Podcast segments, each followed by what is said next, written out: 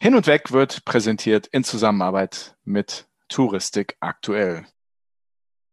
Hallo lieber Andi, wie ist der Flow heute? Sehr gut, lieber Sven. Und damit begrüßen wir alle Hörerinnen und Hörer zu einer neuen Folge von Hin und Weg, der Reisepodcast mit Sven Meyer und Andi Jans. Und es ist eine spezielle Folge, denn es ist die Folge 50 plus 1. Und wir möchten uns nochmal ganz herzlich bei all unseren Hörerinnen und Hörern bedanken für all diese Glückwünsche, die uns in den letzten Tagen erreicht haben. Hat uns wirklich, ja, also es hat mich ein bisschen berührt, muss ich, muss ich schon sagen, dass da wirklich ganz viele Leute geschrieben haben, boah, weiter so toll, wir hören euch gerne. Leute, die ich gar nicht kenne, die kennen mich, die kennen uns. Wahnsinn, oder? Irre, was? Es ist irre, Sven. Wie das funktioniert. Wahnsinn. Ja, wer hätte das? Dieses denn? Internet, hm? gekommen, um zu bleiben, sieht ein bisschen so aus, ne? ja. Es war für uns alle noch ganz neu, aber ich glaube, ja. das Internet hat vielleicht eine Chance. Ja, ja, ja. Es hat ich auch glaub, Vorteile. Ja. 50 plus 1. Das freut uns sehr. Klingt ein bisschen wie eine neue Zeitrechnung, ne? die jetzt anbricht. Ja, ist es. Also neue Zeitrechnung, ja. Tatsächlich aber planen wir das ja für, für die Folgen nach unserer Sommerpause, oder? Da planen wir ein paar Neuerungen. Und da fühlt sich das dann wahrscheinlich nochmal ganz wie ein neues Baby, wie unser Zweitgeborenes an. Das Zweitgeborene. Sehr schön. Oh Gott. Vielleicht sollten wir zur Sommerpause nochmal für die, die es noch nicht wissen, liebe Hörerinnen und Hörer, zur Sommerpause noch kurz dazu sagen, wir sind nicht ganz weg. Wir werden von Mitte Juli bis Mitte August etwas weniger präsent sein, aber wir werden nicht ganz weg sein. Wir werden nämlich mit unserer Summer Feeling Express Cocktail Edition von Hin und Weg der Reise Podcast mit Sven Meyer und Andi Jans, das Schirmchen auf dem Cocktail. Jawohl. werden wir also in etwas abgespeckter Form für euch da sein. Nicht in der gewohnten Form, aber in einer neuen, etwas frischeren Form. Summer Feeling Express Cocktail Edition. Ah, ich mag den Namen einfach. Ne? Der beinhaltet alles, wofür der Sommer steht. Wahnsinn. Aber es ist nicht nur für uns eine neue Zeitrechnung. Äh, gefühlt bricht ja auch für die Touristik jetzt ein bisschen eine neue Zeitrechnung an. Ne? Ja, also man liest, äh, also in den Fachzeitschriften, ne, man liest, dass ein absoluter Buchungsboom gerade stattfindet, dass jeder zweite bucht Mallorca, hat, glaube ich, der TUI-Chef letzte Woche gesagt. Eurowings sagt, äh, ihre Flieger sind, sind ausgebucht und spricht von einem Catch-up-Effekt, dass es nur ganz langsam anfing und jetzt halt alle plötzlich wollen. Finde ich super, freut mich sehr für die Branche, freut mich sehr, für die Reisebüros, die echt lange aushalten mussten und warten mussten, dass dies passiert. Die anderen Medien, naja, ne, die schimpfen jetzt schon wieder so ein bisschen, oh, alles wird wieder teurer. Ähm, ja, so ist es halt, ne? Die Plätze sind begrenzt. Da kann jetzt aber auch die Reisebranche nichts für, ne? Ja, die Stimmung scheint ganz gut zu sein. Viele Menschen reisen. Ich glaube, jeder kennt Leute in seinem Umfeld, die reisen oder einige von euch, liebe Hörerinnen und Hörer, reisen auch. Wir würden gerne hören von den Menschen am Counter, von euch im Reisebüro, von den Reiseveranstaltern, von den Leuten, die mit Reisen ihr Geld verdienen, wie auch immer, oder auch von euch, wenn ihr einfach nur Reisende seid. Wie sieht's bei euch aus? Wie ist die Lage? Wie ist die Stimmung? Was tut sich bei euch? Ist es wirklich so positiv, wie gerade überall suggeriert wird? Oder ist es noch, also ich gehe davon aus, dass es natürlich immer noch schwierig ist. Ne? Viele operative Herausforderung. Aber wir würden einfach gerne von euch hören, dass wir vielleicht vorm Sommer es schaffen, noch ein bisschen eine, eine Bestandsaufnahme zu machen, wie es denn jetzt wirklich der Touristik im Moment geht, dass wir zumindest so ein bisschen Gefühl dafür bekommen, ein bisschen den Puls messen können. Fände ich schon sehr interessant, oder? Ja, auf jeden Fall. Ja, und was sind so die großen Gewinner? Sind es wirklich die Mittelmeerländer oder wird jetzt auch natürlich immer noch Deutschland gebucht, aber bucht man das auch im Reisebüro? Das, das würde mich schon mal interessieren. Hm. Und es gibt ja viele Nachrichten, die vielleicht auch ein bisschen aufgebauscht, ein bisschen hochgepusht werden. Wir haben gelesen, alle, glaube ich, dass mittlerweile ähm, Flüge nach Mallorca auch im Jumbojet gehen, dass 747 irgendwie von Frankfurt nach Palma fliegen. Das ist sicher erstmal positiver Trend, dass, dass sozusagen so viele Leute jetzt anfangen zu reisen. Aber ist das wirklich so? Ne? Ist das oder ist das eine Maschine die Woche? Ist ja sicher nicht drei Jumbojets, die am Tag nach Palma fliegen. Ne? Ich, ich könnte es jetzt sagen, aber ne, ich möchte, dass die unsere Zuhörerinnen und Zuhörer dir das dann vielleicht in einer Direct Message mitteilen, wann dieser Jumbo fliegt. Oder ist er nur einmal geflogen? Er ist mehrmals geflogen. Schreibt uns. Wir würden gerne von euch hören. Ihr könnt uns schreiben wie immer auf Facebook oder Instagram unter Hin und Weg Podcast oder auf unserer Webseite hin und weg podcast.de über unser berühmt-berüchtigtes Kontaktformular, welches Sven wie immer innerhalb von 24 Stunden beantwortete. Mit einem Lächeln im Gesicht, auf ja. jeden Fall. Also wir würden uns freuen, von euch zu hören. Wir reden aber heute nicht über Urlaub, äh, wie wir ihn sonst kennen. Wir reden heute über das Thema Camping, Sven. Du bist ja auch ein großer Camper, ne? so wie ich. Camper vor den Herren, auf jeden Fall. Kein Sommer ohne Camping bei mir. Zumindest im Gedanken denn in der Realität sieht es tatsächlich ganz anders aus. Aber tatsächlich habe ich heute Morgen mit einem, einem Freund von mir telefoniert und der hat gesagt, er hat sich jetzt einen Bulli gemietet und möchte einmal quer durch Europa fahren. Also von hier über äh, Frankreich dann bis nach Spanien runter. Hat vier Wochen Zeit, hat sich den Bulli gemietet und hat mich gefragt, wo es denn schön ist. Und da meinte ich, wird wahrscheinlich eng auf dem Campingplatz. Mhm.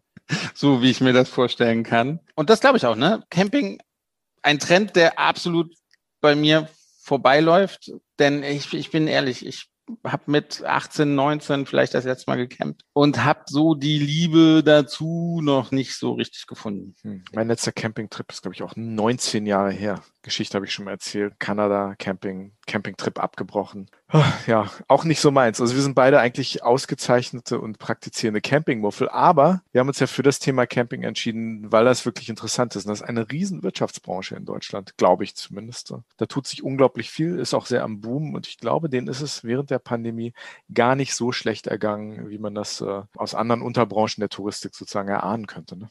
Nein, sicherlich nicht und sicherlich auch ein großer Gewinner in der Sommersaison.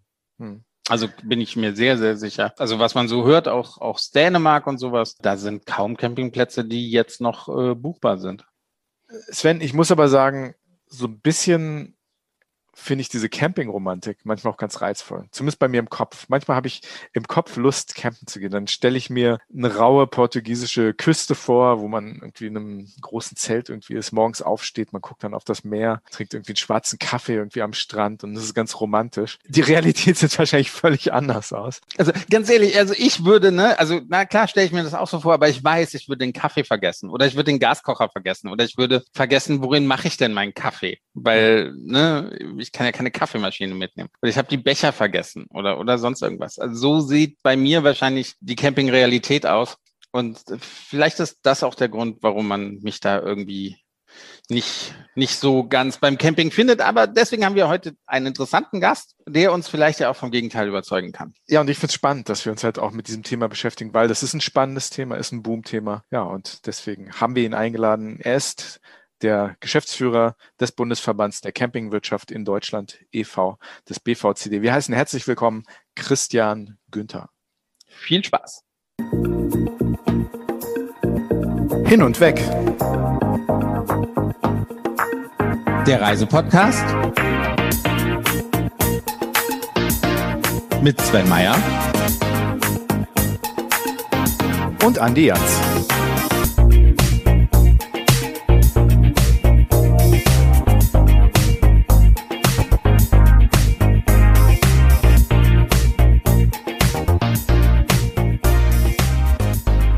Ja, hallo Herr Günther, vielen Dank, dass Sie bei Hin und Weg, unserem Reisepodcast dabei sind. Ähm, danke, dass Sie mitmachen. Ja, vielen Dank für die Einladung. Vorweg, ich hatte eigentlich eine andere Frage zum Einstieg vorbereitet. Dann habe ich aber in der Vorrecherche gemerkt, dass wir erstmal ein bisschen klären müssen, was Camping überhaupt ist. Als ich jung war, gab es diese Nylonzelte und Wohnwagen. Das war Camping. Das eine oder das andere. Und Camping ist ja heute nicht mehr nur das. Wie definieren Sie denn Camping? Was ist Camping?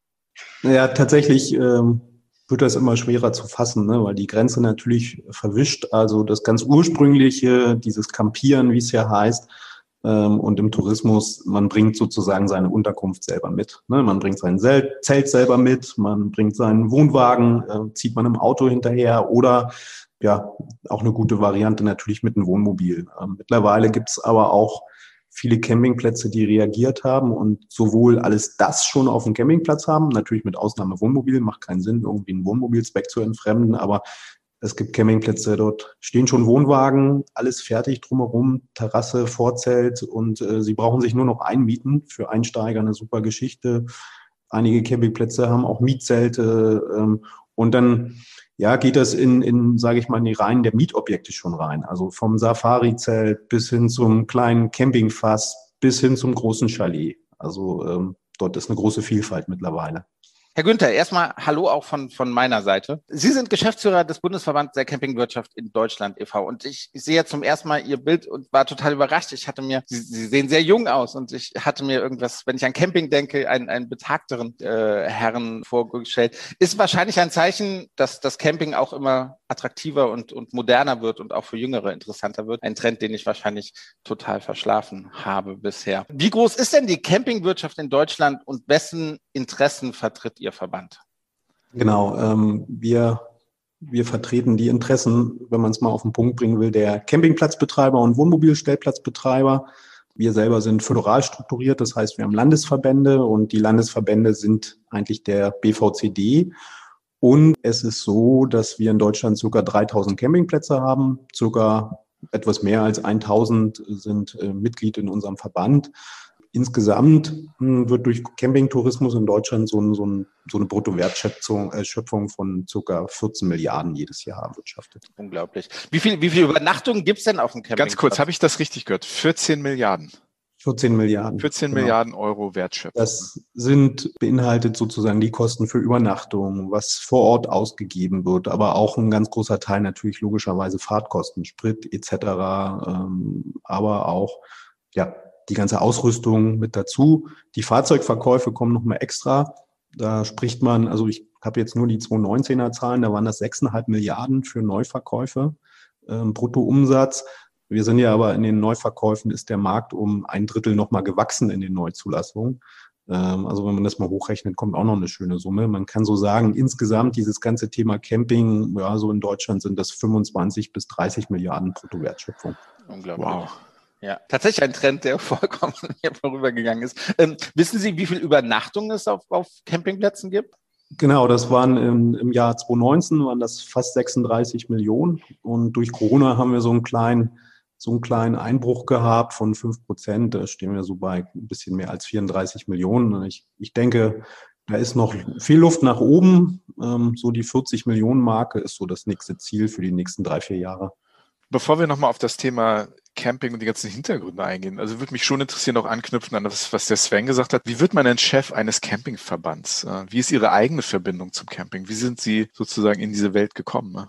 Ja, wie wird man Chef von so einem Campingverband? Relativ einfach. Ne? Ich bin der Geschäftsführer, ich bin angestellt, ich muss mich bewerben auf den Job. Ne? Ich habe das selber tatsächlich damals gar nicht mitbekommen, als die Stelle frei war. Und meine Vorgängerin, die kannte ich privat. Und ähm, wir haben früher zusammen gearbeitet. Die wusste, dass ich selber Camping mache, dass mich dieses Thema interessiert, hat gesagt, guck mal hier, willst du den Job nicht machen? Und fand ich spannend, fand ich gut, passt sehr gut zu mir und habe ich gesagt, ja, da, da bewerbe ich mich. Ja, und dann habe ich mich gegen die anderen Bewerber durchgesetzt und seitdem, seit fünf Jahren mache ich diesen Job. Sie haben gesagt, Sie, Sie machen Camping. Was, was machen Sie denn für Camping? Also wie, wie, wie ist Ihre Verbindung da zu diesem Thema Camping? Ja, also ich, ich sage das immer so salopp, eigentlich ist Camping wie Skifahren. Ne? Wenn man da so im, im, im Bekanntenkreis guckt, fahren immer nur die Ski, bei denen die Eltern schon Ski fahren. Und im Camping war das lange Zeit ähnlich und ähm, das hat man aber irgendwann mal gebrochen. Und äh, bei mir war das auch so. Meine Eltern sind selber absolut keine Camper. Und bei mir war das eigentlich so mehr so, als Jugendlicher fing das an, zu sagen, okay, ein Zelt ist relativ günstig, ist schnell besorgt und dann mit Freunden zusammen auf dem Zeltplatz so der Urlaub ohne Eltern. Das ist sicherlich beim Campingplatzbetreiber nicht ganz so gern gesehen, wenn da so eine Horde Jugendliche, Jugendliche kommt, aber wir haben uns da ganz gut benommen, denke ich. Und ähm, ja, so, so kam der Einstieg und ich habe tatsächlich auch immer noch, ich habe, glaube ich, mittlerweile vier Zelte in verschiedensten Größen überlege auch mir so ein Dachzelt zu kaufen fürs Auto, das ist ganz angenehm, aber ich habe auch schon im Wohnmobil äh, und im, im Kastenwagen einen Urlaub gemacht. Also auch das schon. Wohnwagen ist so eher, was mich nicht so interessiert, aber ich verstehe auch Sinn und Zweck eines Wohnwagens und ich verstehe auch Menschen, die das machen, habe ich auch im Freundeskreis. Aber für mich persönlich ist so dieses Thema Mobilität sehr entscheidend. Also Anni und ich sind ja eher bei ihren Eltern. Also wir sind beide keine, keine Camping-Fans. Obwohl ich auch mal zugeben, so mit, mit 18 sind wir immer über Pfingsten, glaube ich, nach, nach Holland gefahren. Da ist irgendwie der ganze, das ganze Ruhrgebiet rüber nach, nach Holland gefahren. Und da hat man dann gecampt und da haben wir uns aber nicht so gut benommen, wie Sie das jetzt gerade mit den Horden von Jungs er erzählt haben. Daran kann ich mich noch erinnern. Camping ist aber, na klar, unter Deutschen, Sie haben es gerade schon die Zahlen genannt, sehr, sehr beliebt, so dass dies sicher auch kein Verlust ist, wenn man auf Andi und mich verzichten muss. Aber wie würden Sie uns Camping-Banausen das Camping und seinen Mehrwert verkaufen? Was macht Camping aus? Also ich selber bin ja beruflich viel unterwegs und auch viel in Hotels. Ne? Wenn bestimmte Meetings sind, dann klassisch Tagungshotels etc. Und da sehe ich immer für mich persönlich den riesen Vorteil vom Camping. A, es ist schon eine ganz andere Stimmung. Ich finde das immer in den Hotels, wenn man zum Frühstück geht, ist irgendwie immer alles so gedämpft, alle sind fremd und äh, keiner redet laut. Auf dem Campingplatz, da läuft man morgens äh, mit einem Kulturbeutel unterm Arm, Handtuch über der Schulter, in Jogginghose über den Campingplatz und grüßt nicht jeden. Und äh, nach ein paar Tagen kennt man sich, es sei denn, ja, man bleibt gar nicht so lang. Also schon die Stimmung ist eine ganz andere, irgendwie alles offener, alles ähm, ja freundschaftlicher. Und das ist der eine Aspekt. Und der andere Aspekt, der fällt mir dann immer auf, wenn ich dann im Bett liege. Jedes Hotelbett ist irgendwie anders, dann ist das Kopfkissen anders, dann ist alles anders, dann hat man irgendwas vergessen. Ne? Man hat zwar, man fährt irgendwie 50 Tage im Jahr auf Dienstreise, trotzdem irgendwann vergisst man mal irgendwas. Und das ist das Schöne, wenn ich mein Wohnmobil habe oder eben wenn ich auch mit dem Zelt unterwegs bin, ich habe mein Equipment, ich, ich pack das alles ein, ich nehme das alles mit und gerade Wohnmobil, Wohnwagen, da habe ich natürlich auch die Möglichkeiten, Dinge zu verstauen. Und ich habe mein eigenes Bett. Also ich bin eigentlich dafür verantwortlich, wenn ich sage, manche sagen, es wäre nicht komfortabel, dann sage ich, dann ist das mein Pech. Dann bin ich schuld daran, dass es nicht komfortabel ist. Und das ist eigentlich das Schöne, ähm, dass es sich so jeder machen kann, wie er es mag und damit auf Reisen gehen kann. Ich sage immer, man nimmt seinen, seinen Hausstand auf Reisen.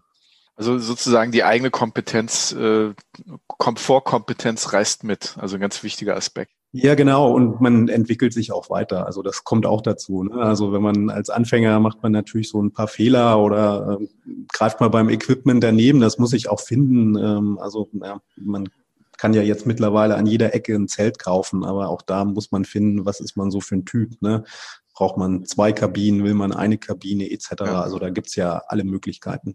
Ich, ich jetzt habe hier im Podcast schon ein paar Mal die Geschichte erzählt von meinem letzten Campingurlaub und ich bin, glaube ich, ein paar Mal öfters gecampt als der Sven. Ähm, das ist aber schon eine Weile her. Das war in Kanada im Jasper Nationalpark und da haben wir gecampt und wie Sie selbst sagen, also wenn die Kom Kompetenz mitreißt, äh, da war unsere Campingkompetenz auch wirklich, glaube ich, relativ gering, weswegen wir den Urlaub, also den Campingteil des Urlaubs auch abgebrochen haben, weil wir überhaupt nicht wussten, wie das alles geht. Also wir hatten unseren Perkolator, den wir aufs Lagerfeuer stellen mussten, um morgens Kaffee zu machen. Das war auch echt relativ wildes Camping. Aber, aber so wie Sie das so sagen, es gibt ja tausende von Möglichkeiten und auch eben schon erwähnt, die, die, also die Wirtschaftskraft dieser Branche ist ja, ist ja enorm. Das heißt, man kann wahrscheinlich irres Geld ausgeben für Equipment heutzutage. Ne? Ja, genau. Also man kann günstig einsteigen, aber man kann es natürlich auch, ähm, ja, man kann es wie überall, man kann es übertreiben und man kann auch viel, viel Geld im Equipment versenken. Ja, also um auf die Frage nochmal zurückzukommen zum Einstieg, wie kann man das äh, schmackhaft machen oder wie kann man einen Einstieg finden? Also gerade für Einsteiger empfehle ich immer ganz wichtig darauf achten, dass wenn man fährt, dass man nur bei gutem Wetter fährt. Gerade wenn man keine Ahnung hat, also äh,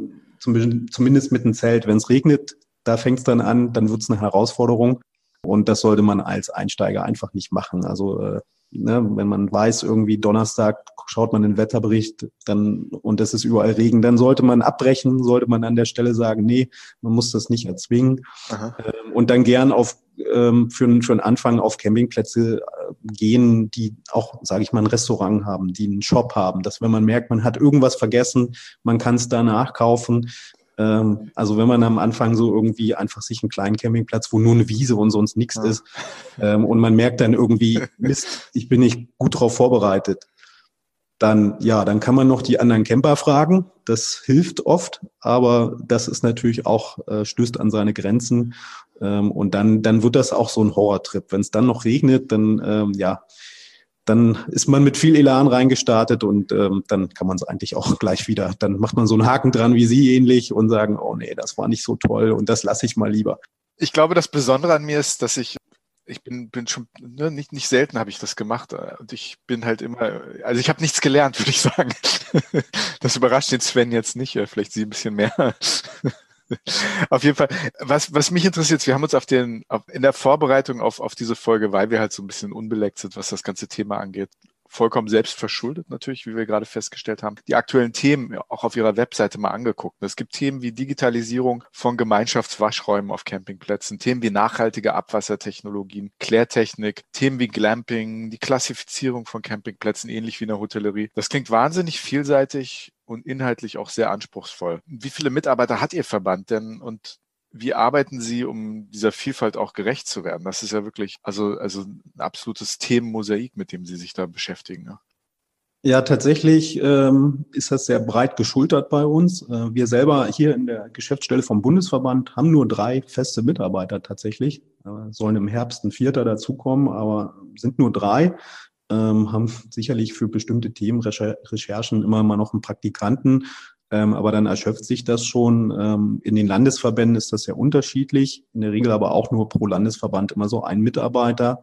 Und dann wird natürlich auch viel im Ehrenamt geschultert. Ne? Also bestimmte Arbeitsgruppen, bestimmte Themen gehen wir halt mit Campingplatzbetreibern tatsächlich, die dann am Tisch sitzen an. Und ähm, so wie dieses ganze Corona-Thema zum Beispiel. Da haben wir ja Handlungsempfehlungen ähm, ausgearbeitet, wie können eben Campingplätze ja, pandemiesicher gestaltet werden. Und ähm, das waren tatsächlich alles Campingplatzbetreiber mit am Tisch. Das hat natürlich den großen Vorteil, dass man sehr praxisnah immer dann operiert. Ja, und dann, Sie haben ja die Klassifizierung angesprochen, dann ist es tatsächlich auch so bei der Klassifizierung, das machen auch, das sind sogenannte Auditoren, circa 40 Stück in ganz Deutschland. Das sind in der Regel fast alles Campingplatzbetreiber, die das dann ja für den Verband im Ehrenamt übernehmen. Wie sieht ein Fünf-Sterne-Campingplatz aus? Was, was muss der haben?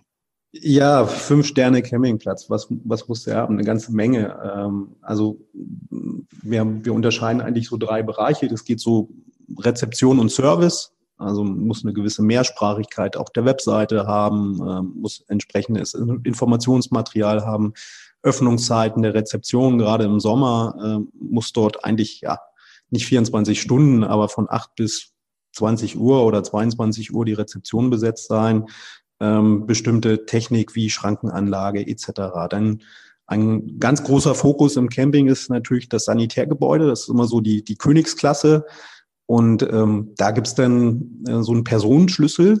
Ähm, anhand der Stellplätze rechnen wir, so, errechnen wir sozusagen einen Personenschlüssel, und dann muss man natürlich im Fünf-Sterne-Bereich wesentlich mehr Waschbecken haben als ein Zwei-Sterne-Campingplatz. Auch genau das Gleiche bei den Duschkabinen, großzüg großzügigere Abstände auch, alles ein bisschen größer, ein bisschen mehr Platz. Ähm, auch bei der, ja, sage ich mal, stilvollen Einrichtung, wobei das natürlich sehr subjektiv ist, das muss man auch sagen. Ähm, dort gibt es auch ein paar Vorgaben. Ja, und der dritte Block dann logisch sind so die Standplätze. Dort gibt es eben auch Kriterien, wie groß muss der Standplatz mindestens sein. WLAN ist ein Aspekt mittlerweile, ja, Bepflanzung, die Wege etc. Also da kommt schon einiges dazu und dann gibt's natürlich auch nach oben gibt's mittlerweile auch Campingplätze, die dann gerade so im Servicebereich unwahrscheinlich aufsatteln, ne? die dann, das geht bis hin, dass Campingplätze eigene Animationsteams haben und eigene Musicals aufführen. Also da, da, da da gibt's nichts, was es nicht gibt mittlerweile. Ganz kurzes Follow-up dazu. Ähm, gibt es sowas wie, wie eine Kür zum besten Campingplatz Deutschlands? Ja, es gibt verschiedene Campingportale, die sozusagen dann äh, dort Preise ja, ausloben und diese verteilen, ähm, oft durch eine Jury, aber ganz oft auch eben durch zum Beispiel klassische, ja, bei den Campingzeitschriften dann eben die Leser stimmen ab für den besten Campingplatz oder bei Internetportalen, dann geht's eben nach der Bewertung, die dort abgegeben wurden. Und dort gibt's ähm, verschiedene ähm, mittlerweile Auszeichnungen, auch der ADAC zeichnet dort auch in dem Bereich aus. Ähm, wir haben das dann mal sein gelassen. Wir beschränken uns auf die allgemeine Klassifizierung, sagen, okay, gibt genug Preise. Ähm, und ja, damit kann man sich, also die Top-Campingplätze sozusagen in Deutschland, die haben ganz oft eine eigene Tafel draußen vorm Campingplatz und da sind alle Preise, die sie irgendwie gewonnen haben, angepinnt. Das schon viel dann, das ist schon beeindruckend. Wo, wo finde ich denn den größten Campingplatz? Also, ähm, oder sagen wir es mal so, das, was Sie jetzt so erzählt haben, wahrscheinlich, dann gibt's Pools, ne, dann gibt's ein eigenes Animations, das hört sich ja fast schon ein bisschen an wie, wie ein ja, Kreuzfahrtschiff oder ein Freizeitpark. Wo, wo finde ich denn den größten und wie viele Stellplätze hat der? Ähm, also in, in Italien gibt es einige sehr große und in Frankreich. Ähm, Stellplatz kann ich gar nicht genau sagen. Es sind so, glaube ich, rund 5000, aber ich weiß von den Betreibern, ähm, dort sind circa 15.000 Menschen im Sommer auf dem Campingplatz. Aber die sind dann natürlich auch äh, gigantisch große Anlagen. Also da haben sie dann mehrere Bereiche. In Deutschland ähm, gibt es äh, sehr große Plätze, zum Beispiel im Dauercampingbereich äh, am Niederrhein Grafinsel. Ich glaube, circa 2000 Parzellen im Dauercampingbereich. Und dann haben sie auch ähm, ja, so Anlagen wie äh, Südseecamp in Niedersachsen oder den Wulfner Hals auf Fehmarn. Das sind auch extrem große, große Anlagen, extrem große Campingplätze, wo dann im Sommer bis zu 5000 Menschen dort auf dem Campingplatz sind. Das sind schon Kleinstädte dann. Camping hatte traditionell, das hat der Sven auch schon erwähnt, nicht immer so ein junges Image. Ne? Manchmal auch das Menschen von Image, die lieber kein Geld ausgeben, beziehungsweise sozusagen ne, ihr Zuhause sozusagen mitbringen, vielleicht weniger ins Restaurant gehen, kein Geld für Hotels ausgeben wollen. Das hat sich ja geändert, ne? Das ist ja nicht mehr so. Woran liegt das? Also wie, wie kommt diese Veränderung im Image des Camping und diese Vielseitigkeit? Können Sie das ein bisschen erklären? Ja, also ähm, diese also es gibt ja sowohl, wie soll ich sagen, also es, es, gibt ja immer noch alles. Also Camping ist sehr differenziert geworden, so würde ich es mal umschreiben. Also wir bedienen mittlerweile ähm, sehr stark eigentlich fast jede Zielgruppe, die möglich ist. Also die Branche hat sich natürlich sehr stark damit auseinandergesetzt, warum machen bestimmte Menschen kein Camping?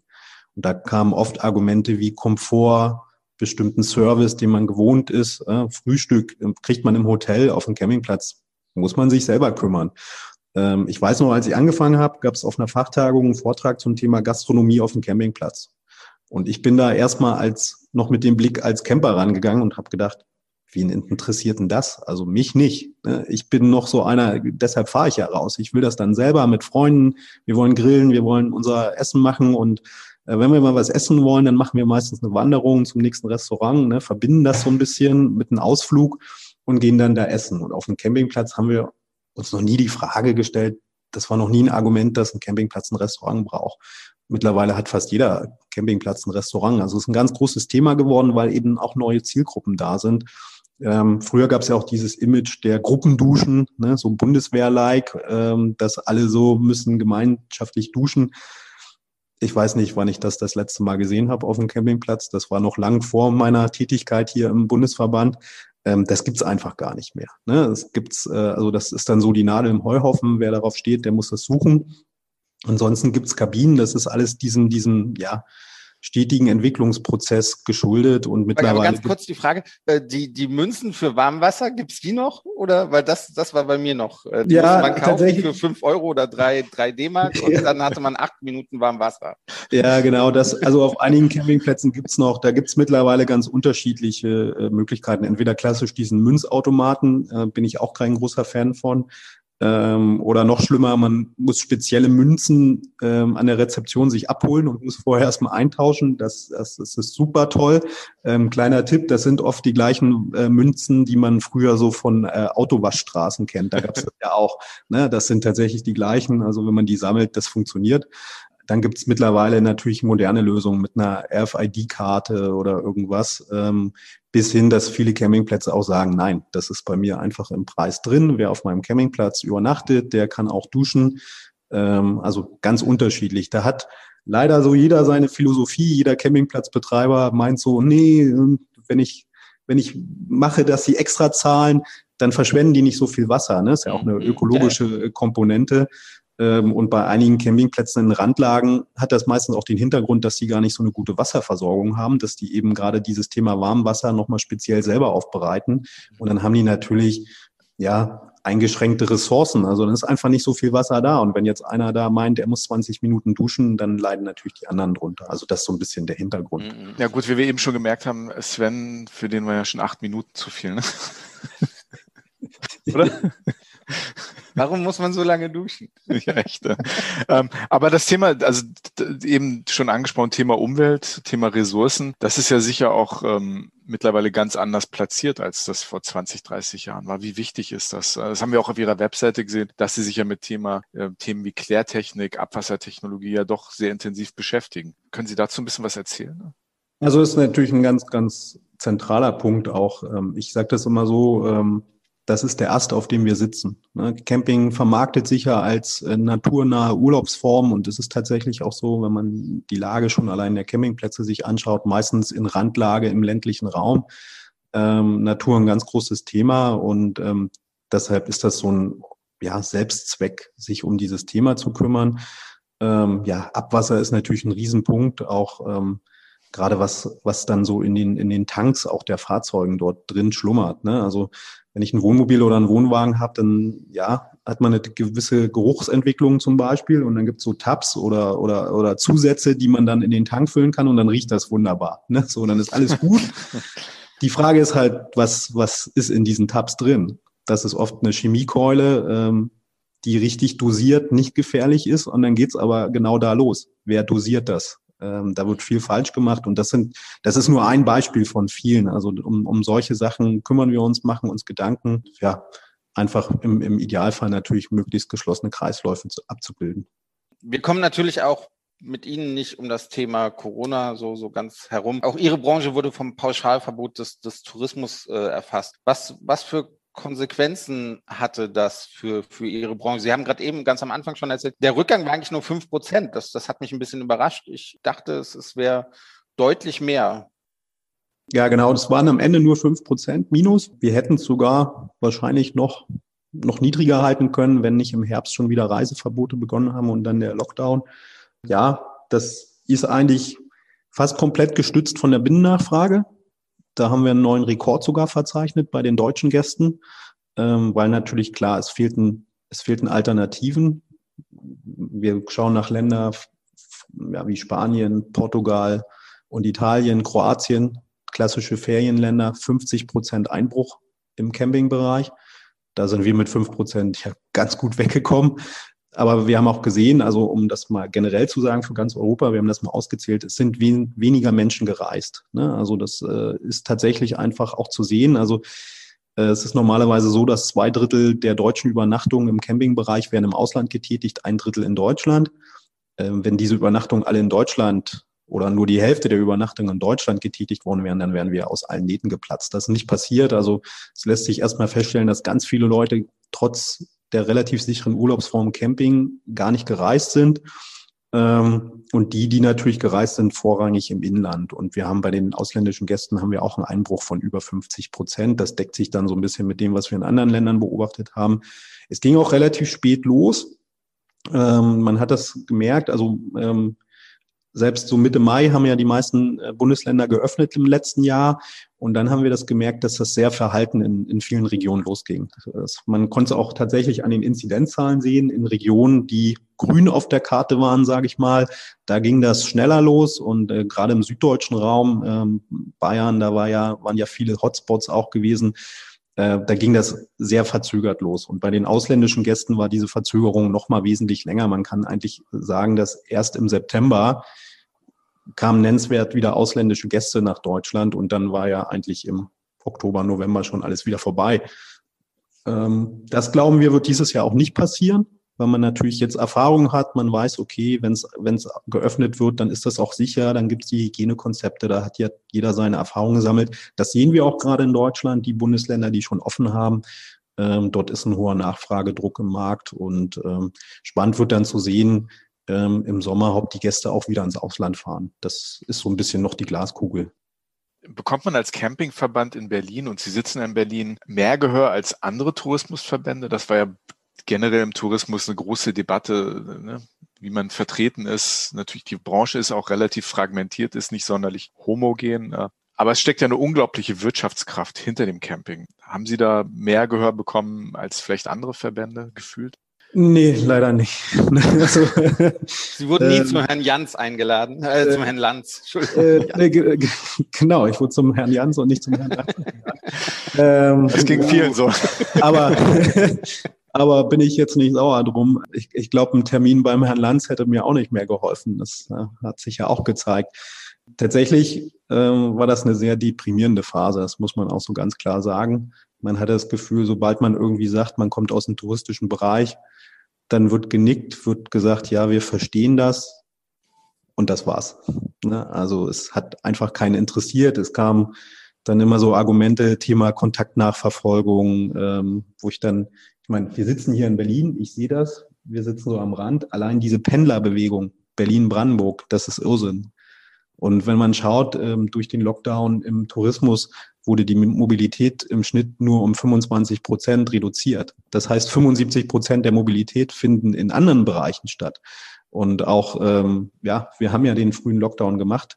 Ähm, an den Infektionszahlen hat sich durch den touristischen Lockdown nicht viel geändert und mit Blick in anderen Ländern, ja, da gab es eben auch keine größeren Hotspots in Hotelresorts oder auf Campingplätzen oder in Ferienwohnungen, Ferienhäusern.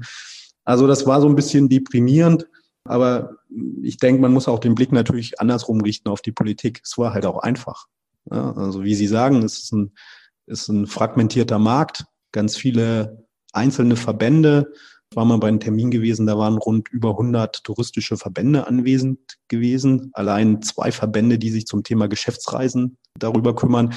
Ja, wie soll man da mit der Politik diskutieren? Das ist so ein bisschen die Aufgabe für unsere Branche. Ähm, aber man hätte sich schon gewünscht, wenn die Politik sich einfach mehr mit den Fachargumenten auseinandersetzt.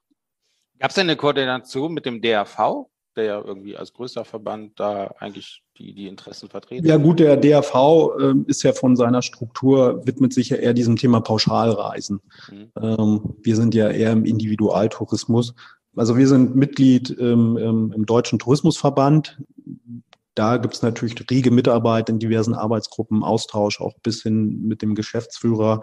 Dort immer eng im Zusammenschluss. Wir haben dann auch ein gemeinschaftliches Rechtsgutachten zum Beispiel zum Thema Beherbergungsverbote, die aus unserer Sicht nicht gerechtfertigt sind, haben wir zusammen Rechtsgutachten auf den Weg gebracht. Ähm, also gibt es einen ganz regen Austausch und wir haben uns dann aber weil wir gemerkt haben, so die großen Verbände haben alle auch irgendwo ihre eigenen Interessen, haben wir uns mit anderen kleineren Verbänden zusammengeschlossen zum sogenannten Aktionsbündnis Tourismusvielfalt. Und da sind 28 Verbände drin, Ferienhausverband, Campingverband, ähm, aber auch Incoming, Outgoing, Verband Internetreisen, was diverse Portale etc. sind. Also eine ganz bunte Mischung. Dort ist eigentlich alles vertreten. Und das ist dem auch geschuldet, um sich einfach mehr Gehör zu verschaffen. Beurteilen Sie denn die Perspektive für das Camping kurz- und mittelfristig? Ja? Also kurzfristig haben wir ja gerade vor allen Dingen einen extremen, sage ich mal, Boom in der Öffentlichkeit, also in der Wahrnehmung. Ähm, wir selber sehen ja diesen Campingboom schon, der ist ja schon seit Jahren da. Ne? Deshalb ist es immer witzig, wenn die Presse mich anruft und sagt, ja, jetzt ist der Campingboom da. Dann sage ich, okay, ist nichts Neues für mich. Ne? Überraschen Sie mich. Nein, also ähm, das merkt man schon. Wir sind äh, überall in allen Zeitungen, allen Medien, jeder Fernsehsender meint gerade irgendein Format zum Thema Camping zu bringen. Irgendwie jeder, jeder Einzelhandel, jetzt habe ich gelesen, Chibo bringt gerade einen Wohnwagen auf den Markt. Also irgendwie jeder macht gerade Camping. Okay, das ist halt dann gerade so die Sau, die durchs Dorf getrieben wird.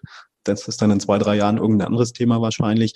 Ähm, aber da bleibt natürlich ganz viel hängen. Also das ist mega positiv, das kann man einfach nur so sagen. Da bleibt ganz viel hängen.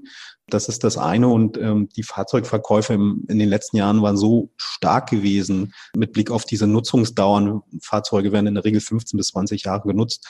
Also da wird uns nicht Angst und ich habe es ja vorhin gesagt, zwei Drittel der deutschen Übernachtungen gehen ins Ausland. Also wir haben noch ein Riesenpotenzial, was wir abfischen können.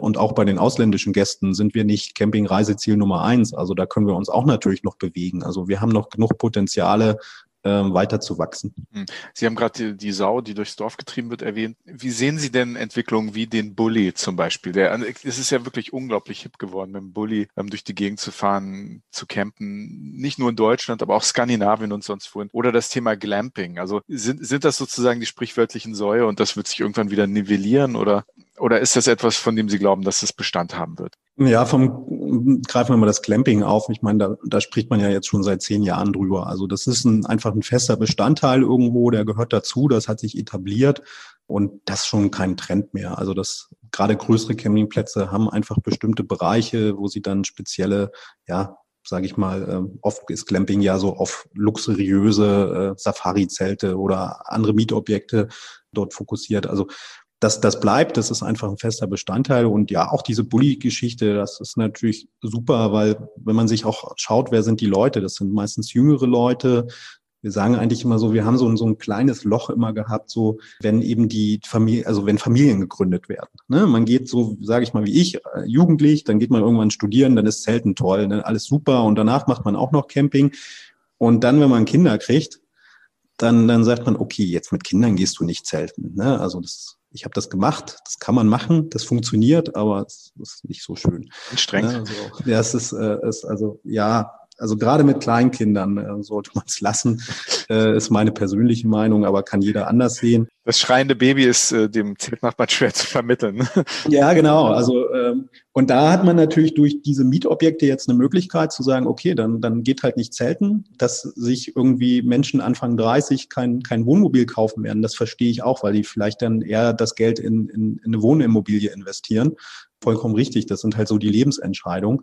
Ähm, und wenn das Haus mal abbezahlt ist, die Kinder sind raus, dann kauft man sich in der Regel ein Wohnmobil. So funktioniert eigentlich der Markt. Und diese ganzen Einstiegsmodelle wie Bulli, Kastenwagen, aber auch dieses ähm, ja, Selbstausbauen, was so ein Trend geworden ist, das schafft natürlich dann Perspektiven eben auch für den Markt, dass jüngere Zielgruppen relativ schnell in den Markt kommen sozusagen. Ne? Und das ist eine, eine gute Sache.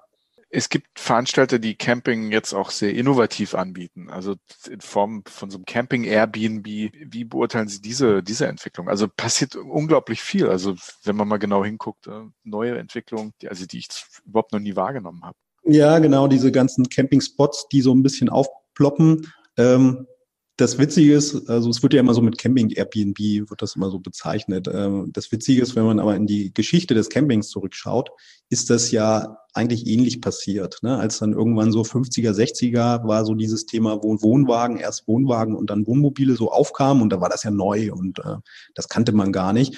Und dann wusste man ja gar nicht, wohin. Und äh, viele Campingplätze sind tatsächlich in Landwirtschaftsbetrieben entstanden, weil halt ein Bauer gesagt hat, ja, dann stellt euch mit eurem Wohnwagen mal da auf die Wiese oder mit eurem Wohnmobil. Ja, so ging das eigentlich im ländlichen Raum. Da hat Camping den Ur Ursprung und jetzt passiert sowas wieder, dass einige sagen, okay, äh, ich will nicht auf einem Campingplatz, wo 5000 Menschen sind. Ich will eben, ja, irgendwo beim Bauernhof will ich mich hinstellen mit einem Wohnmobil. Und ich glaube, da wird genau die gleiche Entwicklung passieren, weil was, was kam dann? Dann kamen irgendwann die Vorschriften. Ja, dann hat halt einer sein, sein Abwasser da auf die Wiese gekippt. Zack, kam irgendein Nachbar, hat den angezeigt. Und dann gab es Vorschriften, im Camping ist das und das zu machen. Und die Vorschriften gibt's ja mittlerweile. Ähm, und ich denke, da wird sich auch mit Blick auf andere Länder, wie zum Beispiel Portugal, äh, wo es mittlerweile ein ganz klares Wildcamping-Gesetz gibt. Also da wird ganz viel passieren. Ich weiß selbst in, in Skandinavien, wo dieses Jedermannsrecht ja vorherrscht, da gibt es ganz, ganz große Diskussionen, das abzuschaffen und zu sagen, Camping äh, findet nur noch in geordneten Bereichen statt, weil ist sehr romantisch, ich verstehe das und es ist toll, ähm, aber wenn es halt nicht funktioniert, wenn überall der Müll liegen bleibt oder auch ähm, in, in Schweden gab es Probleme, dass viele Waldbrände eben zurückzuführen sind darauf, dass dort eben Leute ihr Feuer nicht richtig ausgemacht haben. Und das sind halt so diese Negativfolgen auch des Booms. Ne? Das muss man ganz klar benennen. Das wären dann wahrscheinlich so Leute wie ich, die wirklich äh, nicht, nicht so viel Campingkompetenz mitbringen und die auch wahrscheinlich nicht entwickelt haben. Aber es ist schon ein bisschen Dorn im Auge, das, das hört man schon raus, ne? so als, als Trend, oder?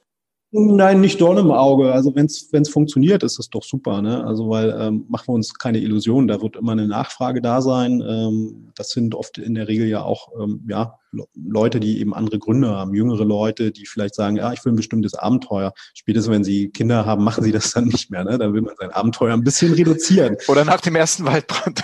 ja, oder nach dem ersten Waldbrand. Ähm, und das ist natürlich das Problem, äh, dass halt ja einfach ähm, ja, in bestimmten Regionen, wir kennen das, ähm, da, da es liegt dann überall der Müll, dann entsteht natürlich auch, das ist auch ein ganz, ganz großer Punkt, dann entsteht so ein bisschen auch äh, Konflikte mit der Bevölkerung. Und es gibt schon einige Regionen, dort hängen an den Parkplätzen große Schilder, da sind Wohnmobile durchgestrichen. Und wenn irgendwann so eine Stimmung aufkommt, äh, da kommt einer mit einem Wohnmobil, den wollen wir hier in der Region nicht haben, das, das, das ist ein großes Problem. Also das ist natürlich ein Riesenproblem für unsere Branche und da sind dann eben alle gefordert, eben auch die Camper zu sagen, nee, also äh, wenn man schon meint, man muss irgendwo ja, im Wald dort sein, dann alles mitnehmen, ne? nichts hinterlassen und ähm, ja und ja einfach an die Regeln halten. Ne? Und wenn irgendwo das verboten ist, dann nicht machen, ne? weil das schädigt das Image der ganzen Branche. Sollte ja eigentlich selbstverständlich sein, ne? wenn man irgendwo ist, dass man, wenn man Müll produziert hat, dass man ihn auch selbst wieder, wieder mitnimmt. Herr Günther, Sie haben mich fast. Ich, ich bin fast bereit. ich würde jetzt mal sagen, nicht vielleicht zwei Wochen auf dem Campingplatz zu verbringen. Vielleicht fangen wir mal mit einem Wochenende an. Vielleicht nehme ich auch einen Andi mit. Mal gucken, natürlich nicht in einem Zelt, sondern lieber zwei getrennte Zelte. Ne? Auch mit ein bisschen, bisschen Abstand dazwischen. Was würden Sie uns empfehlen? Wo fangen wir an? Welche Art sollten wir nehmen? Welche Region? Was können Sie uns anbieten, vorschlagen? Ja, das weiß ich gar nicht, wo ich anfangen und aufhören soll. Also, das ist so ein bisschen, ähm, ja, wie komfortabel wollen Sie das denn? Äh, ist dann so ein bisschen. Fangen wir mal komfortabel an. Also, also wir brauchen nicht ähm, den Campingplatz, wo es Musicals gibt. Das brauchen wir nicht. Ja, okay. Ach komm, das ähm, würde ich eine, ne? Also, ne?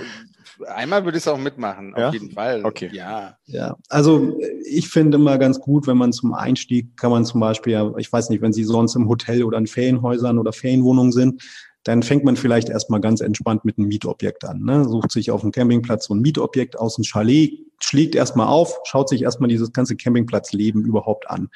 Ähm, was ich nicht empfehle, ist, dass man sagt, so, ich gehe jetzt, kauf mir irgendwie im Internet für 200 Euro ein Zelt.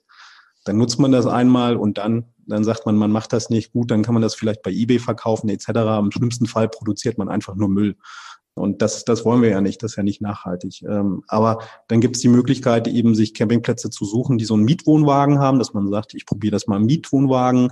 Ähm, oder man leiht sich einfach mal ein Wohnmobil oder so ein, so ein, so ein Bulli. Ähm, gibt es mehrere Vermieter. Ähm, man gibt es auch von privat. Also es gibt auch, äh, äh, dass eben Camper ihren, ihren, ihren, ihr Fahrzeug vermieten an andere Camper. Also auch das gibt es. Sharing-Plattformen gibt es dort. Ähm, und das ist natürlich erstmal so eine gute Möglichkeit. Ne? Dann gibt's zum Beispiel auch auf unserer Webseite so Checklisten oder in verschiedenen Portalen so, so Einstiegslisten, an was muss man denken. Das ist dann so ein bisschen die, die safe Variante. Auch da kann man natürlich Erfahrung sammeln und dann sucht man sich ein Wochenende, möglichst im Sommer, gutes Wetter. Oder auch der Tipp, äh, wenn man Zeit hat, dann eben unter der Woche ähm, möglichst nicht in den Ferien, weil dann ist natürlich auch nicht ganz so voll, dann hat man nicht so den Druck und blamiert sich auch vielleicht nicht beim Zeltaufbauen äh, vor großem Publikum. gucken die dann wirklich, sitzen die dann da und gucken beim Nachbarn zu, wie er versucht, das Zelt aufzubauen mit einem Bierchen und sowas und lachen sich kaputt? das gibt's auch. Also äh, es gibt da so den Spruch, man lässt den erstmal fünf Minuten machen und dann geht man helfen. erstmal guckt man sich das an und dann, äh, ja, ist auch ein ganz wichtiger Punkt. Also wenn man schon mal äh, ich zum Beispiel habe das mal gemacht. Ich habe das mal getestet, so mit einem, äh, da war mein Sohn sieben Monate alt und da hatte ich eine Presseanfrage, äh, Camping mit einem Baby. Und dann dachte ich so, ja, hm, habe ich noch nie gemacht, aber warum eigentlich nicht? Ich habe ja eins da. Ne? Super. Also, ja, und dann habe ich das mal getestet. Ähm, und ja, der Kleine ist dann schon munter da über den ganzen Platz gekrabbelt und meine, meine Frau hatte Probleme, ihn da überhaupt Herr zu werden. Und ich stand allein da mit so einem Familienzelt da und es war stürmisch und äh, auch wenn man Experte ist, man ist total überfordert. Und dann kam äh, Gott sei Dank einer vorbei, hat gesagt, komm, ich pack mal mit an, ne? weil ich habe immer, wenn ich eine Seite aufgebaut hat, hat der Wind das auf der anderen Seite weggerissen. Ähm, und dann ging das relativ fix. Also äh, ich empfehle auch am Anfang vielleicht gar nicht so weit zu fahren. Dass wenn man eben merkt, so, oh, jetzt kommt hier Gewitter, wir saufen hier ab, wir haben irgendwie das Zelt nicht richtig aufgestellt, etc., dann kann man eben die, die Flucht auch mal ergreifen. Ne? So, und ähm, das ist natürlich ja, der Worst Case, ähm, aber das ist vielleicht ganz gut, auch in Regionen zu fahren, wo man schon mal war, wo man sagt, da kennen wir uns aus, da kennen wir die Ecken, da wissen wir auch, wo wir abends noch mal was zu essen oder zu trinken kriegen. Und dann fahren wir jetzt da mal nicht ins Hotel oder nicht in die Ferienwohnung, sondern wir besuchen dort mal einen Campingplatz. Ne, dann hat man, dann ist nicht alles neu. Ne? Man kann sich damit ordentlich überfordern. Ähm, und ansonsten, ja, einfach mal im Freundeskreis fragen, wer Equipment hat, dann kann man sich das leihen. Also man kann natürlich mit einem Gaskocher losfahren. Ich sage für den Anfang einen Campingplatz suchen, wo man eine Steckdose am Standplatz hat und dann nimmt man sich so eine Herdplatte mit. Ne? Das ist, äh, packt man Töpfe ein und dann kocht man ganz normal wie zu Hause. Und dann kann man natürlich das Niveau verschärfen sozusagen, ne? bis man Survival macht. Sven, ich lade dich hiermit ein nach Hamburg. Bei mir vom Haus gibt es eine Verkehrsinsel mit einem schönen Grünstreifen. Wir probieren das hier mal aus. Ja. Wie gesagt, der Herr Günther sagt, man muss nicht so weit reisen, du kommst einfach mal nach Hamburg. Wie wäre das? Ist, ist vielleicht am besten zum Start. Ja, zum genau. Essen darfst du dann reinkommen. Sehr schön. Sehr ja, gut. Sie haben es fast geschafft. Wir haben noch eine Schnellfragerunde zum Schluss, wo unsere Gäste immer zwei Optionen bekommen, aus denen sie aussuchen müssen. Ne? Ja, okay. Muss ich aber entscheiden für eine der beiden Optionen. Ne? Sven, fängst du an? Sehr gerne. Wohnmobil oder Zelt? Äh, neu Wohnmobil. Und, äh, Sie hatten am Anfang irgendwie mal erklärt, dass, dass Ihnen lieber das Zelt ist. Aber jetzt sagen Sie Wohnmobil? Ja, Zelt habe ich schon tausendmal gemacht. Also äh, Wohnmobil erst einmal, Also wenn ich mich ent, jetzt, ent, wenn mal einer sagt, ich habe die Wahl, Zelt oder Wohnmobil, würde ich sagen, gib mir das Wohnmobil. Das mache ich jetzt. Okay. Sehr ja. gut. Satellitentelefon oder Satellitenschüssel? Ne? Boah, brauche ich beides nicht. Kann ich Steuerung sagen? ja, also dann, äh, dann eher das Satellitentelefon. Ja. Also dann eher das, das Campen dann doch ein bisschen wilder. Sehr. Stellplatz im Spreewald oder mit dem Bulli durch Skandinavien? Ja, ich komme aus dem Spreewald, deshalb dann mit dem Bulli durch Skandinavien. sehr schön. Aber gibt bestimmt sehr schöne Campingplätze im Spreewald. Ja, super toll. Ja. Also wirklich. Gehört also, einer der tollsten Gegenden zum. zum ja, also ja. auch relativ viel dort. Nicht ganz so große Campingplätze, aber sehr schön, sehr naturnah. Hm. Mhm. Schön. Nächste Frage bei mir, ne? Mhm. Ah, okay. Grill oder Sterneküche? Grill. Ja, okay. der Camper. Ja, das, das war ja schon, ich brauche kein Restaurant, ich, ich grill selber. Aber morgens Brötchen muss man ja schon holen, oder? Oder das, das ist ja dann im Shop vorhanden, oder? Ach. Oder geht auch die Ravioli-Dose zum Frühstück? Also Ravioli-Dose tatsächlich, ist, da machen wir auch immer unsere Scherze mit, ne? Auch so, also wenn irgendwo, dann sagen wir mal, los, packt die Ravioli-Dose da so rein, dass es mit aufs Foto ist. Das machen wir einfach nur mal, weil die Leute sich dran aufziehen. Ne? Ja. Ähm, Habe ich noch nie gemacht. Ich, ich habe mal äh, privat mal wirklich zu Hause habe ich gesagt, so wir machen jetzt mal so eine Ravioli-Dose, testen mal Ravioli aus der Dose. Das ist das Schlimmste, was es gibt meiner Meinung nach. Das schmeckt gar nicht. Das hat nichts mit Ravioli zu tun. Ich weiß nicht, warum das sich immer noch verkauft, warum es immer noch im Regal steht, oder es ist einfach so lange haltbar, dass das schon seit 20 Jahren da steht. Ich keine Ahnung. Ähm, das geht gar nicht. Ähm, ja, also ich brauche jetzt nicht früh ein Brötchen, wenn es da ist, ist, ist nett, aber ich bin wirklich so, dass ich sage, ich, ich, ich bin da vorbereitet, ich habe das alles mit. Ähm, tatsächlich bin ich eher so, wenn ich organisiert kriege, dann brauche ich früh eher mein Frühstücksei. Ne? Das ist mir viel wichtiger als ein Brötchen dann. Hm. Ja, ja, okay. Der Stellplatz in der Nähe vom Strand oder nahe der Duschen und Toiletten? Dann in der Nähe vom Strand. Ja, dann lieber den weiteren Weg zur Toilette, wenn man nachts mal raus muss? Definitiv. Also das ist tatsächlich so eine Glaubensfrage auf dem Campingplatz. Ich bin persönlich der Meinung, es ist wie im Restaurant. Wenn ich nahe der Toilette bin, dann laufen alle an mir vorbei. Ne? Ich nehme auch nicht mhm. den, den Tisch nah am, am, an der Toilette oder am Eingang zur Toilette im Restaurant, weil dann immer Publikumsverkehr ist. Und ähm, ja, ich laufe dann lieber weiter. Mhm. Wobei es sicher auch Strände gibt, die als Toilette benutzt werden. Aber das ist ein anderes Thema. Berge oder Meer?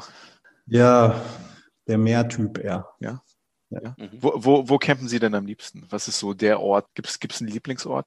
Also tatsächlich gibt es den gar nicht. Ich bin eher so, dass ich sage, ich habe gar nicht so viel Zeit, dass ich irgendwie fünf, sechs Mal in meinem Leben an den gleichen Ort fahren muss. Das kommt vielleicht später, wenn ich älter bin. Aber ähm, tatsächlich bin ich eher so der, der so dieses direkt möglichst so hinter den Dünen äh, sich den Campingplatz sucht. Oder es gibt zum Beispiel auch äh, in Prero auf dem Dars, kann man in den Dünen zelten. Cool. Super. Ne? Also, dass wenn man sagt, so, ich will abends nochmal schwimmen im Mondschein, einfach machen. Ne? Das, mhm. ist, äh, das ist ja für mich dieses Freiheitsgefühl. Mhm. mhm. Sehr schön. Dauercamper oder Saisoncamper? Ja, Saisoncamper. Hm. Ja, eigentlich ja schon beantwortet. Ne? Lagerfeuer oder Netflix? Lagerfeuer. Ja. Aber es gibt sicher Leute, die jetzt mittlerweile in ihrem Wohnmobil oder wahrscheinlich auch im Bulli irgendwie abends Net Netflix gucken. Ne? Ja, also auch, auch, auch dieses Thema, schöne Anekdote, auch dieses Thema Sky ist natürlich ein, ein Riesenthema. Ähm, ich war mal auf dem Campingplatz gewesen, da war gerade dieses äh, Champions League-Finale damals, äh, Bayern gegen Chelsea, das Finale darum. Und ich bin zwar kein Bayern-Fan, aber sehen wollte es natürlich jeder, wenn man Fußball mag. Und dann waren wir auf dem Campingplatz und irgendwie, ja, ich brauche da keinen Fernseher, aber das war halt da gerade an dem Samstagabend und das wollten wir alle sehen. Und da war ein Camper gewesen mit einem Wohnmobil, der hatte so eine Satellitenschüssel, der hat seinen Fernseher rausgetragen und hat ihn draußen hingestellt und wir haben mit 30 anderen Campern alle mit unseren Campingstühlen da rumgesessen und haben dieses Spiel geguckt. Ne? Haben uns noch in ja. Fanlagern aufgeteilt, Bayern-Fan, nicht Bayern-Fan, dass es zu keinen Reihereien gab. Äh, aber war ein dramatisches Spiel, war ein super schönes Erlebnis, äh, werde ich nie vergessen. Also wieder der ja, ja. soziale Aspekt, dass man ja, zusammenkommt, ne? Nicht durch Hotelwände getrennt ist, sondern vielleicht nur durch eine Zeltwand. Für den Verband in Berlin kämpfen oder campen im Allgäu? Ja, für den Verband kämpfen. Das ist mein, mein Job und ich mache den gern. Was okay. ist das für eine Frage, Sven? Ne? Also echt so Fangfragen stellen. Sehr schön. Ja, sorry, sorry. Die letzte Frage stellen wir jedem Gast. Oft können wir das vorhersagen. In diesem Fall kann ich es nicht vorhersagen. Hin oder weg? Heimaturlaub oder Fernreise? Ja, dann eher Heimaturlaub. Ja? ja. Mhm. Also ich, ich mache eigentlich alles, aber äh, wenn ich wählen müsste, würde ich da nie drauf verzichten wollen, weil äh, was ich so merke durch meine privaten Reisen, aber auch die geschäftlichen, Deutschland ist unglaublich vielfältig. Ähm, und ich finde es immer schade, wenn man irgendwie im Ausland ist, ne, dann steht man irgendwo in China und dann sagt einer, ja, Deutschland ist so schön, Deutschland ist so toll und äh, ich war schon mal zwei Wochen in Deutschland und ich war da, da und da und erzählt Sachen auf, die man selber noch nie gesehen hat. Und ich finde, es ist so peinlich, dann irgendwie äh, fernab in der fremden Welt zu sein. Man ist ja irgendwo Botschafter und dann sagt man, oh, da war ich noch nicht. Ah, da war ich auch noch nicht. Ne? Es gibt so ein paar Sachen, das ist Klischee, so ich, äh, Oktoberfest nett, das kann man gemacht haben, aber ob man da war oder nicht, es ändert nichts. Ne? Das geht mir mit, mit Neuschwanstein so. Ja. Auf der ganzen Welt unterwegs gewesen. Ich, Neuschwanstein war ich noch nicht, ja. Vielleicht gehen ja. wir da mal zelten, Sven. Ich zelten war da schon.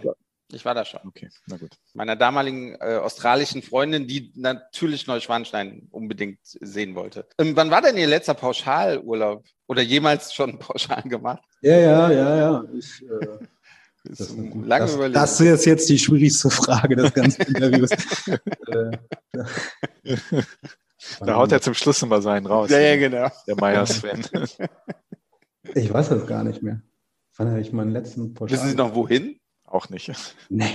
Ich überlege gerade, ob es äh, in der Türkei war, glaube 2006 oder 2007 oder so.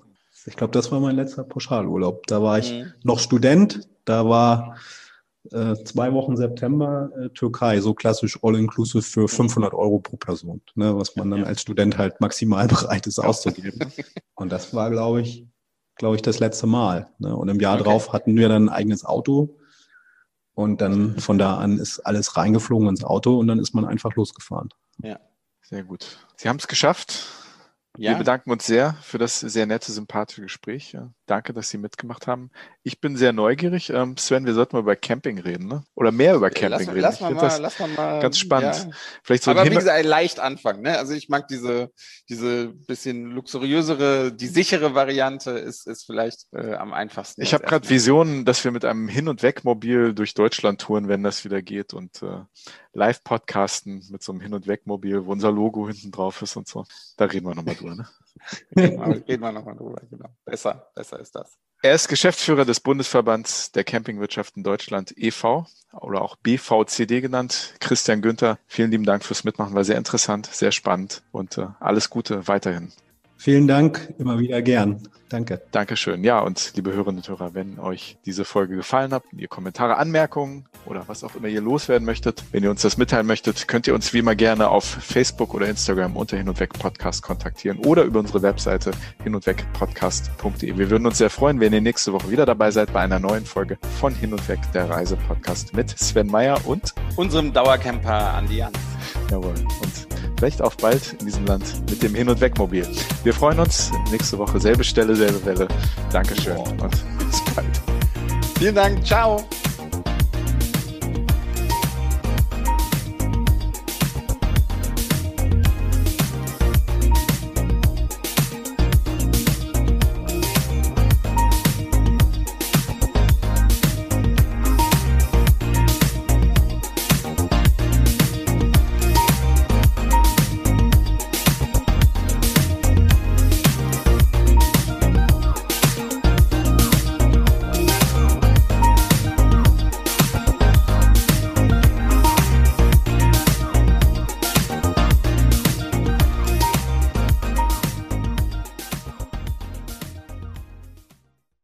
Hin und Weg wurde präsentiert in Zusammenarbeit mit Touristik aktuell.